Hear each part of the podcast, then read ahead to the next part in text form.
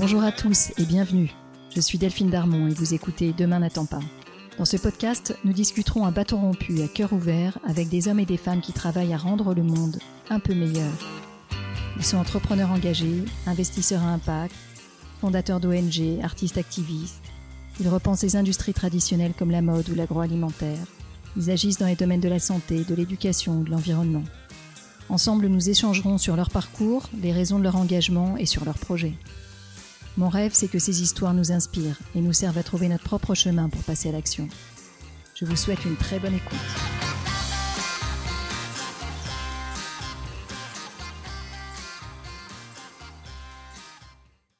Bonjour Marie. Bonjour.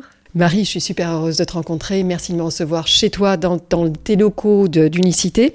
Peut-être pour commencer, Marie, tu es Ashoka Fellow 2010 et je te rencontre aussi dans le cadre de la série que je fais avec Ashoka.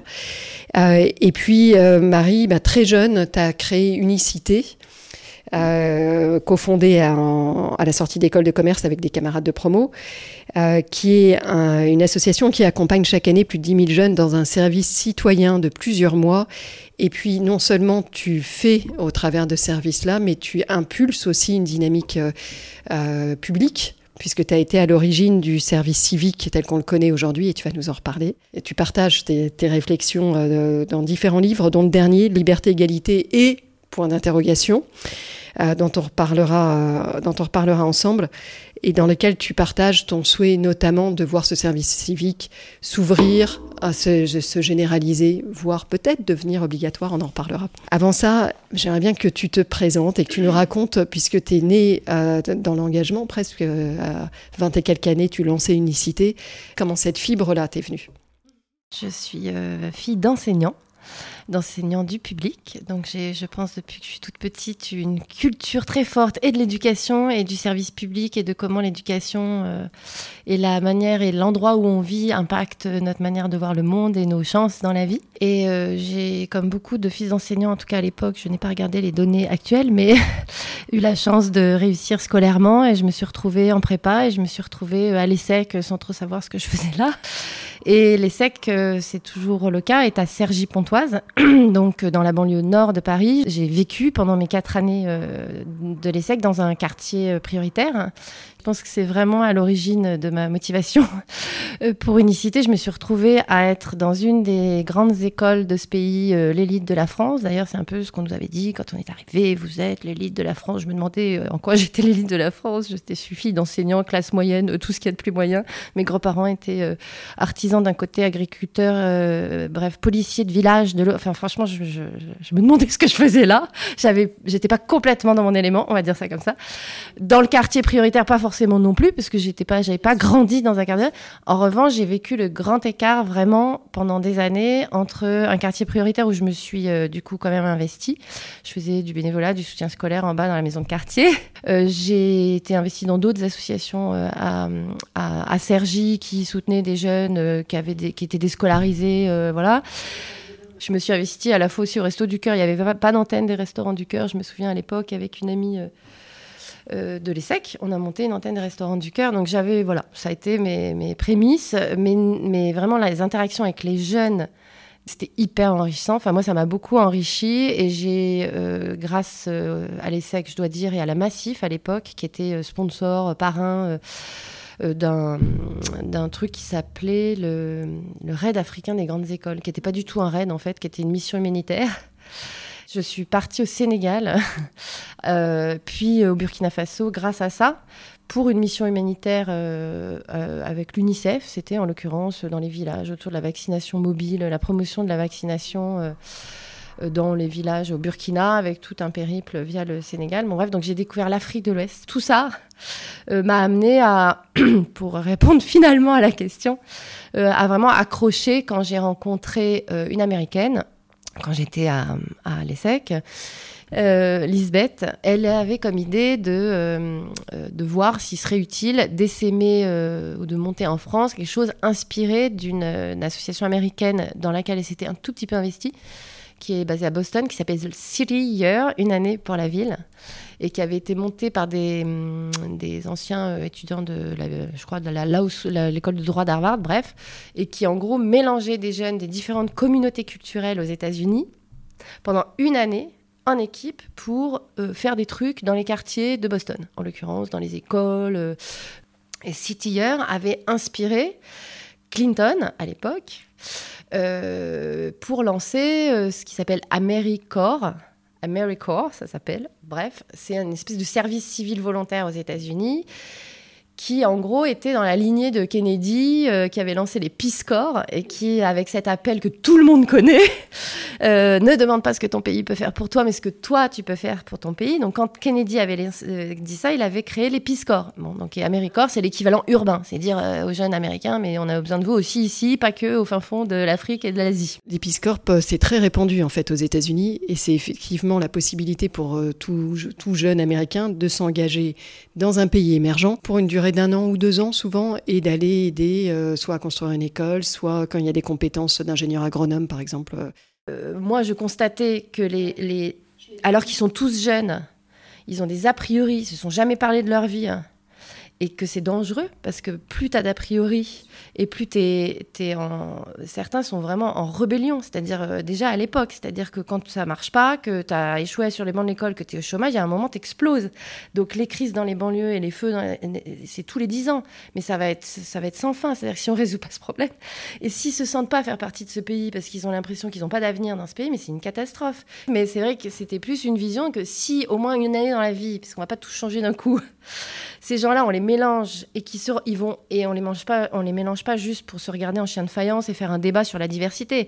On les mélange pour euh, faire des trucs concrètement pour les sans-abri. Donc voilà, ils sont mus par une cause commune, solidaire et on est tous humains en fait. Aider quelqu'un qui est dans la rue ou aider une mamie qui est toute seule à, traverser ou euh, ces missions qu'on pourra leur confier, euh, ils ont tous envie d'être utiles en vrai. On a tous besoin de ça. en revanche, ils savent pas où frapper souvent, mais éduquer ou pas éduquer, bac plus 2, CSP plus moins, beaucoup de jeunes, c'était mon postulat en tout cas, auront, ont envie, mais savent pas comment faire. Donc si tu amènes et tu leur dis voilà, tu as un cadre, pendant une année, t'inquiète, on va te proposer des trucs utiles à faire, et en plus, tu vas le faire avec d'autres jeunes que tu n'aurais jamais rencontrés de ta vie, je me disais, ça ne peut pas être anodin dans le changement de la société, on va construire une société plus engagée d'une part, et puis plus ouverte, plus consciente que cette diversité qu'on a, parce que tout le monde on l'a, on l'avait déjà il y a 20 ans. Les sectes à soutenu à ce moment-là? Oui, honnêtement, bah, les secs, euh, oui. Euh, à ce moment-là, j'avais pas vraiment eu besoin. J'avais besoin euh, juste de vivre parce qu'il fallait que je paye mon loyer. Donc j'ai eu la bourse de la Massif. Ça, ça m'a beaucoup aidé. Ensuite, les secs, on leur a demandé de soutenir une troisième, donc Anne-Claire, qui est venue une année après parce qu'elle avait poursuivi ses études. Et là, les secs a carrément financé une bourse pour Anne-Claire. Il y a beaucoup de réseaux d'entrepreneuriat social, mais ça n'existait pas à l'époque. Donc c'est vrai que ces soutiens-là, ils sont précieux. Et puis du coup, c'était des gens dans le monde privé qui potentiellement pouvaient nous aider. Donc on a eu euh, des financements d'entreprises, par exemple à l'époque le mécénat social, ce qu'on appelle ça, tous les fondations d'entreprises, qui euh, il y en avait très peu. Et le mécénat social, ça n'existait pas. Au début, on a été hyper mal vu par le secteur associatif. Ça, c'était le plus dur. Enfin, le plus dur entre guillemets. il y a eu deux choses dures, je trouve. C'est un, tous les gens qui te disaient mais c'est impossible, ça marchera jamais. bien sûr. C'est pour ça que moi, quand j'ai un jeune qui me dit un truc où je me dis c'est impossible, je lui dis mais c'est génial. on y va. Voilà. Vas-y, fonce. si tu crois, ça peut marcher. Parce que moi, on m'a tellement dit, c'est impossible, ça marchera jamais. Les jeunes s'engageront neuf, jamais un an. Et l'autre chose qui a été dure, c'est que pour le coup, on venait pas du sérail associatif. Euh, moi, j'étais pas, comme tu l'as dit, euh, et on n'a pas été super aidés au début. parce qu'on avait fait les secs, je crois, et que du coup, on était mal vus dans le secteur associatif. Moi, j'aimerais savoir, Marie, comment tu as fait Comment tu t'y es pris à 20 ans à peine? euh, encore, euh, encore en école. Euh, j'ai bien compris que tu avais observé ce qui s'était passé aux États-Unis, tu avais, vu que ça fonctionnait. J'ai bien compris que tu avais toi-même expérimenté en travaillant dans un certain nombre d'associations. mais comment tu as fait à 20 ans à peine pour, lancer ta première promo, pour trouver les financements, pour trouver les 20-25 jeunes qui allaient, signer dès, la première promo, pour trouver les associations qui, qui partaient à tes, à tes côtés? Comment tu t'es lancé Bon, on était avec Lisbeth, déjà on était deux, puis trois quand Anne-Claire nous a rejoints, euh, donc on n'était pas tout seul.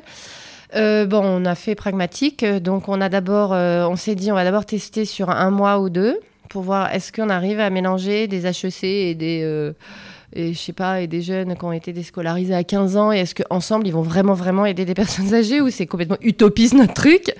Donc, on a juste testé ce principe de collectif, de mixité au service de trucs utiles pour être sûr que ça pouvait passer. Et là, ça a marché. Et ça a marché. Et on a eu un, et on les a indemnisés. Alors dès le départ, notre vision, c'était l'année. Euh, c'était, il faut que pour que ça change vraiment les mentalités et qu'il y ait un impact sur la personne durable, on croyait peu au truc éclair euh, de 15 jours. En plus, ça se faisait déjà des trucs de 15 jours, tu, peux le, tu pouvais déjà le faire, à vrai dire. Donc, il n'y avait rien d'innovant. Nous, on voulait que ça fasse vraiment une, une année d'éducation par l'action citoyenne, par le collectif et tout. Donc, on avait ça comme vision. Donc, il fallait indemniser. On ne pouvait pas dire c'est accessible à tout le monde et c'est bénévole. Excuse-moi, Marie, c'est une année, c'était une année en vision, mais aussi une année à plein temps. Oui. C'est pas, c'était pas une année où une avec année de césure. 5 euh, heures, 5 euh, à 8, 5 à 10 heures en, plus de tes études. Hein. Oui, parce que euh, si on veut vraiment que ça marque, enfin c'est notre postulat, mais qui a été éprouvé honnêtement. C'est-à-dire que je suis, j'étais, je le sentais. Là, je suis sûre pour l'avoir vu. que ce qui est transformateur et qui peut vraiment transformer nos mentalités, c'est d'avoir un temps de, de, rupture, je sais pas comment dire ça. Beaucoup d'erreurs de carrière, beaucoup de mômes qui s'inscrivent à des trucs alors qu'ils n'auraient pas dû, parce qu'en fait, ils n'ont juste pas pris le temps de réfléchir à ce qu'ils veulent faire de leur vie. Ce qui segmente notre société, c'est que tu as ceux qui ratent à l'école, qui se retrouvent à la rue, qui sont au chômage et qui galèrent. Et as les autres, c'est la course au diplôme. Je sais pas comment, je caricature, mais c'est un peu ça. Et donc tac tac tac tac tac, et il y a zéro pause. Et donc en fait, humainement, c'est très auto-centré du coup. Donc le fait de dire, mais attends, ça c'est pas le bon modèle, euh, et il n'y a pas que les États-Unis, mais pour le coup, l'Allemagne, le Danemark, Israël, moi dans mes voyages j'en ai rencontré plein, ils font tous une année de césure. Et du coup, on a pris une année scolaire euh, avec Lisbeth pour lever des fonds, pour euh, concevoir le projet, pour recruter des gens, pour monter une année entière. Euh, puisqu'on a du coup embauché des salariés, euh, on a levé de l'argent d'abord, puis embauché des, gens quoi, pour euh, trouver les projets, pour encadrer les jeunes, pour les former. De dire, parce que tu vois, dans entrepreneuriat social, il y a entrepreneuriat, et vous étiez des entrepreneuses dans ton, dans ton histoire. Oui, alors c'est vrai qu'on a un peu appris sur le tas, et que comme je disais, j'avais 23 ans, j'ai rien fait de ma vie, c'était dur quoi.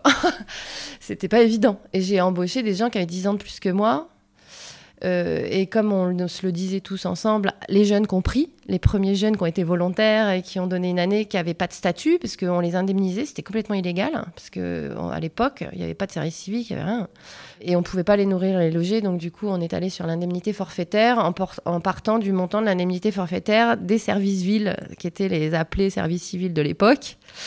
Euh, qui était le montant du RMI de l'époque. Donc c'était pas génial, mais on s'est dit c'est mieux que rien. Donc on avait un modèle euh, vraiment très. Euh, quatre jours par semaine, ils étaient sur le terrain. Une journée par semaine, c'était de la formation, des débats, des rencontres avec des élus. Euh, vraiment un temps, un temps de réflexion citoyenne et des temps de, de, de projection personnelle. Marie, ton aventure associative a progressivement été validée, reprise et étendue par l'État qui lui a donné un statut. C'est devenu le service civil volontaire, puis plus récemment le service civique. Et c'est seulement là qu'on a pu avoir un véritable déploiement à grande échelle. Est-ce que tu peux nous parler de cette reprise par l'État de ton initiative, de cette reprise par la loi euh, qui, a permis son, ton extension? J'ai fait finalement 25 ans de plaidoyer pour une cause. Et c'est vrai qu'on a fait naître euh, euh, en 2005 le service civil volontaire. C'était la fin du quinquennat de Jacques Chirac. Il y a eu des émeutes à Villiers-le-Bel. Ça faisait des années qu'on leur disait faut lancer un service civil au moins volontaire. Il n'y avait plus le service national. Euh, on disait c'est ça qui doit remplacer le service national. Pour moi, le changement, si, on voulait vraiment changer les mentalités, changer le pays, ça passait par il fallait que ça passe. Alors c'était de mon côté très français, bien sûr, en France. Mais euh, j'ai eu des débats. Je me souviens d'ailleurs avec des gens, des anciens d'Ashoka, qui étaient là. Pourquoi euh, la politique toujours un an C'est mais parce que je ne crois pas moi qu'on touchera 800 000 jeunes avec unicité tout seul. C'est impossible. Enfin, je donc moi, je pensais que ça devait, et je pense encore, que ça doit rentrer dans, les, dans l'éducation de tout le monde. Et pour que ce soit le cas, il faut que ce soit reconnu dans les parcours éducatifs. Il ne faut pas que tu sois pénalisé après le bac. Il faut que ce soit au contraire promu. Enfin bon, on va peut-être y revenir. Mais bref, donc pour moi, il fallait une politique publique, ne serait-ce que parce qu'il fallait un statut légal pour les jeunes. Et que si on veut toucher plus de jeunes, avec que l'argent privé, c'est impossible. Donc j'ai vraiment fait des notes pragmatiques de il faut créer un service civil volontaire, au moins volontaire en tout cas, pour, euh, parce qu'il y a un vide, parce qu'il y a besoin de ça dans l'éducation, voilà comment faut faire d'après notre expérience. Voilà ce que ça va apporter d'après notre expérience. On avait des données quand même. Parce que du coup, et je remercie Valérie Becquet, tu vois, je fais euh, des hommages à une, une sociologue qui nous a vraiment suivis, parce que dans ses travaux de recherche, elle a euh, analysé l'impact sur les jeunes de ce que faisait euh, cette expérience d'une année à unicité apportée aux jeunes. Bon, bref. Donc, on avait des données, voilà. Et elle nous a permis d'avoir une étude longitudinale qu'on étudie qu'on utilise encore. Et puis tu arrives quelque part, j'allais dire au bon moment, le mot, est, le mot est mal choisi aussi, mais en fait, euh, tu es quelque part une aubaine euh, pour Chirac au moment où il y a les émeutes de banlieue, parce que tu lui apportes une, une partie de la solution. Il faut remercier les jeunes de quartier. D'avoir fait flamber les voitures. Merci.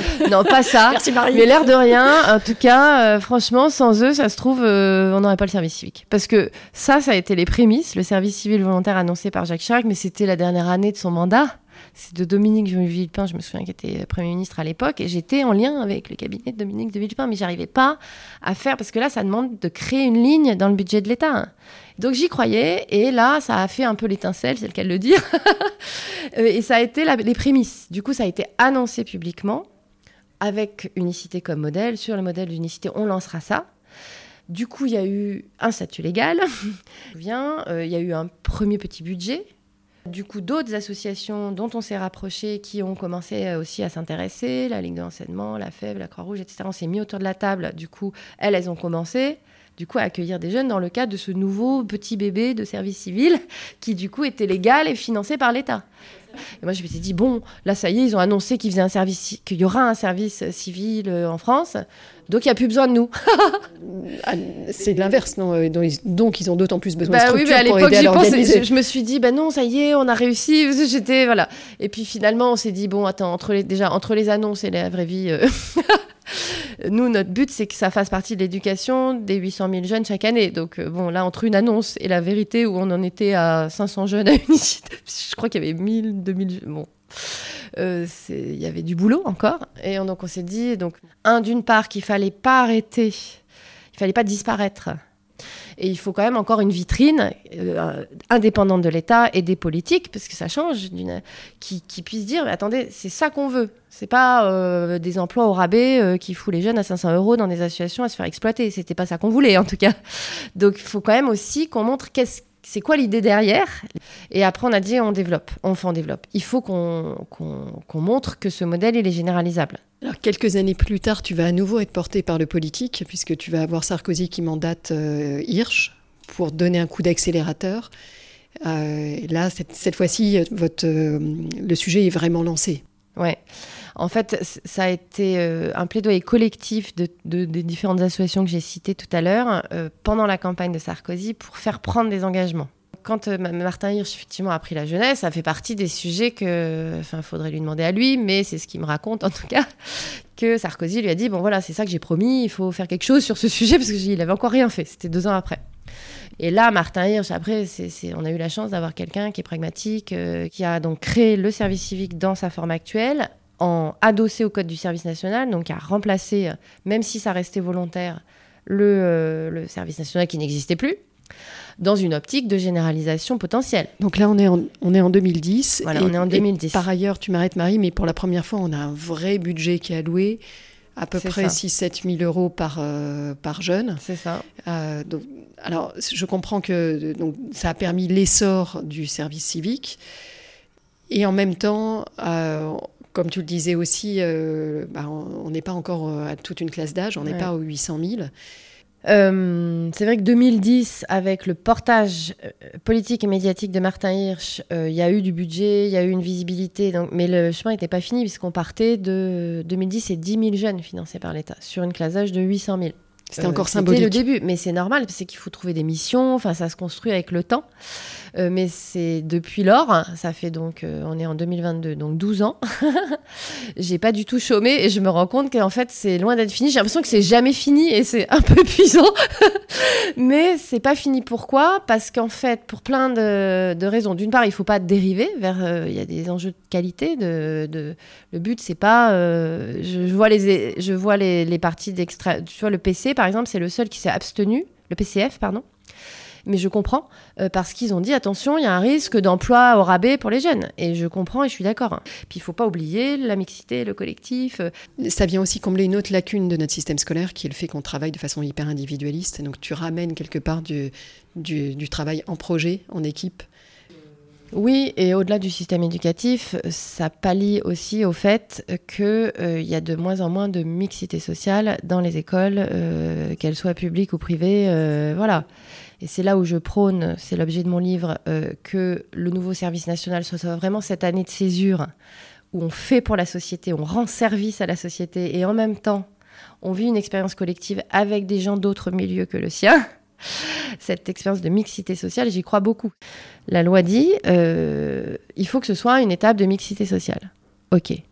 Bon, à partir de là, euh, oui, en soi, un jeune qui va dans une école ou je sais pas quoi, il y a un peu de mix. Enfin, honnêtement, c'est avec du recul, je, regrette de pas avoir. Et donc maintenant, je le recommande de changer et de imposer que les missions des jeunes engagés en service civique soient collectives, au moins à deux, effectivement, au moins en binôme, voire euh, en équipe, pour, pour plein de raisons. À la fois parce que ça évite je ne dis pas que ça, tue complètement, mais le risque d'emploi déguisé, c'est-à-dire que, un, ça veut dire que la responsabilité de la mission, elle incombe pas à une personne, mais à une équipe, ou à deux jeunes. Ça change tout par rapport à l'emploi. L'emploi, tu as une, as une mission et tu es évalué sur est-ce que tu as atteint ta mission. Donc ça change, ça change le paradigme, comme on dirait. Donc je pense que c'est hyper important pour casser, montrer que ça n'a rien à voir avec l'emploi ou même du stage c'est que tu n'es pas attendu toi personnellement, vous êtes attendu ensemble et je pense que ça change le paradigme. Deux, ça, ça permet d'inclure, parce que si on veut tous les jeunes, les jeunes les plus euh, qui n'ont pas confiance en eux, indépendamment, éloignés, pas éloignés, il y a des jeunes, ils se sentent pas capables, ils se sentent pas capables. Mais si en fait ils sont pas tout seuls, c'est ensemble que vous allez le faire, ils se sentent capables tout d'un coup parce qu'ils sont pas tout seuls à porter la responsabilité. Ça change tout et ça permet la mixité si on impose un peu de mixité aux structures qui prennent plein de jeunes. Une autre extension, c'est euh, l'extension européenne. Euh, et ça fait un peu la une aujourd'hui parce que Macron l'a repris sous, la houlette de la présidence française euh, de l'Europe. Et on voit que c'est dans la continuité de feu Erasmus de, notre, génération. Est-ce que tu veux peut-être ajouter un petit mot là-dessus Oui, oui. J'ai donc Erasmus heureusement n'est pas n'est pas feu, n'est pas fini, mais ne suffit pas. Enfin, Erasmus s'est beaucoup développé. Euh, avec un programme qui s'appelle Erasmus Plus qui permet aussi des, des mobilités plus courtes pour les apprentis, etc. oui, voilà, Erasmus était particulièrement malvenu, mais oui, mais Erasmus, c'est vrai plus que Erasmus surtout. Euh, mais, mais même Erasmus Plus euh, touche 300 000 jeunes par an sur des mobilités longues, donc c'est très peu en fait. sur 4 millions 6 de jeunes. donc d'une part, moi je, crois au fait que, ben, on le voit tous, le sentiment d'appartenance à l'Europe, l'adhésion au projet européen est quand même très contesté chez les jeunes et chez tout le monde, et que si on veut que ça change et qu'on y recroit, il, faut embarquer les jeunes là-dedans et faire quelque chose. Donc l'esprit d'Erasmus, il faut le développer, et il faut que ça touche tous les jeunes, et notamment tous les jeunes qui ne sont pas étudiants et qui n'ont pas accès à Erasmus. Donc ça, c'est vrai que c'est pour ça aussi que j'avais poussé sur l'idée de dire, et puis par ailleurs, l'idée de service civique, c'est-à-dire tu donnes une année de ta vie à la société, on te donne une indemnité à la sortie, donc tu as le sentiment d'utilité, tu as gagné confiance en toi, tu as une expérience de 8 mois sur ton CV, tu as gagné un peu de sous, c'est gagnant-gagnant. Je veux dire, les jeunes, ils aident la société. Enfin, c'est quand même une idée basique qui est généralisable à tout. Il y a plein de pays en Europe, franchement, avec le taux de chômage qu'ils ont des jeunes, ça serait quand même fort utile qu'ils proposent ça à leurs jeunes et qui derrière rebondissent. On voit bien qu'ils rebondissent tous. 82% des jeunes d'unicité, ils ont un job à la sortie. Oui, c'est important que tu le précises, hein, parce qu'on n'a pas parlé en fait de, des indicateurs de succès, mais c'est ah bah important de le dire. Ça marche mieux. C'est-à-dire que ça n'est pas son objectif, mais unicité, j'ai 38% de jeunes qui n'ont pas le bac. 40% qui sont bac, bac plus 2, le reste, donc j'ai une vraie diversité. J'ai 19% de mineurs, ça veut dire qu'ils ont décroché de l'école avant le bac. Euh, euh, j'ai 6% de jeunes en situation de handicap, donc j'ai vraiment la vraie diversité. j'ai 82% à la sortie qui sont en emploi ou en formation qualifiante choisie, c'est-à-dire qu'ils ont enfin, ils ont rebondi, quoi, parce que forcément, tu as 8 mois d'expérience sur ton CV, tu as, bossé, entre guillemets, pendant 8 mois, tu, ça, et ça t'a transformation. Voilà. Et donc, c'est international pour dire que, effectivement, dire qu'il faut proposer ça, après, on n'impose pas à tous les pays d'Europe. Il n'y a que quatre pays en Europe qui ont l'équivalent du service civique français. Euh, il y a tout Et plein d'autres est à pays. l'avant-garde quelque À part. hein. On est les- l'avant-garde. On est ceux qui, euh, qui avons le, le système le plus structuré. C'est ça, et le plus développé, et donc on est légitime à apporter ça, et je pense que c'est ce qu'a entendu Emmanuel Macron s'il a annoncé ça. Génial. Euh, Marie, on arrive à la fin de, de l'épisode de Demain n'attend pas. Euh, J'aime bien poser deux petites questions à la fin de mes épisodes. Une première sur un livre ou sur un film que tu aurais vu et que tu aimerais partager avec nous euh, parce que tu l'as trouvé inspirant.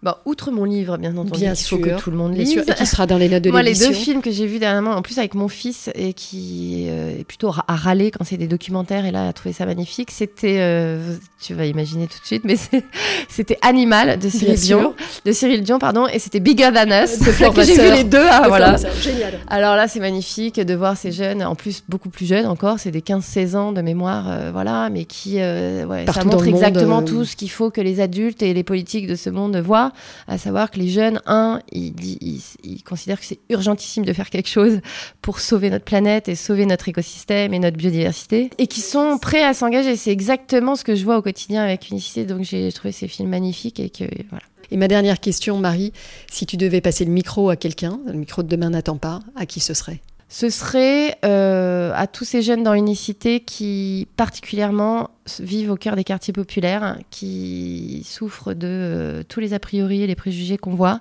et qui sont tellement magnifiques. On leur envoie un, un grand bravo pour, euh, pour leur investissement à tous. Et Merci bravo à tes toi. équipes aussi. Merci à toi de nous faire connaître. Un grand merci de nous avoir écoutés jusqu'ici. J'espère que cet épisode vous a plu. N'hésitez pas à nous laisser vos commentaires ou suggestions d'invités sur Instagram. Enfin, si le podcast vous a plu, allez vous abonner et notez-le 5 étoiles, bien sûr, sur Apple Podcast. Vous pouvez même demander à vos amis, à vos enfants, à vos voisins, aux amis de vos amis, aux voisins de vos voisins, de mettre une note au podcast. C'est comme ça seulement que Demain n'attend pas gagnera de la visibilité et sera trouvable sur les plateformes. Alors je vous dis à très bientôt pour un nouvel épisode.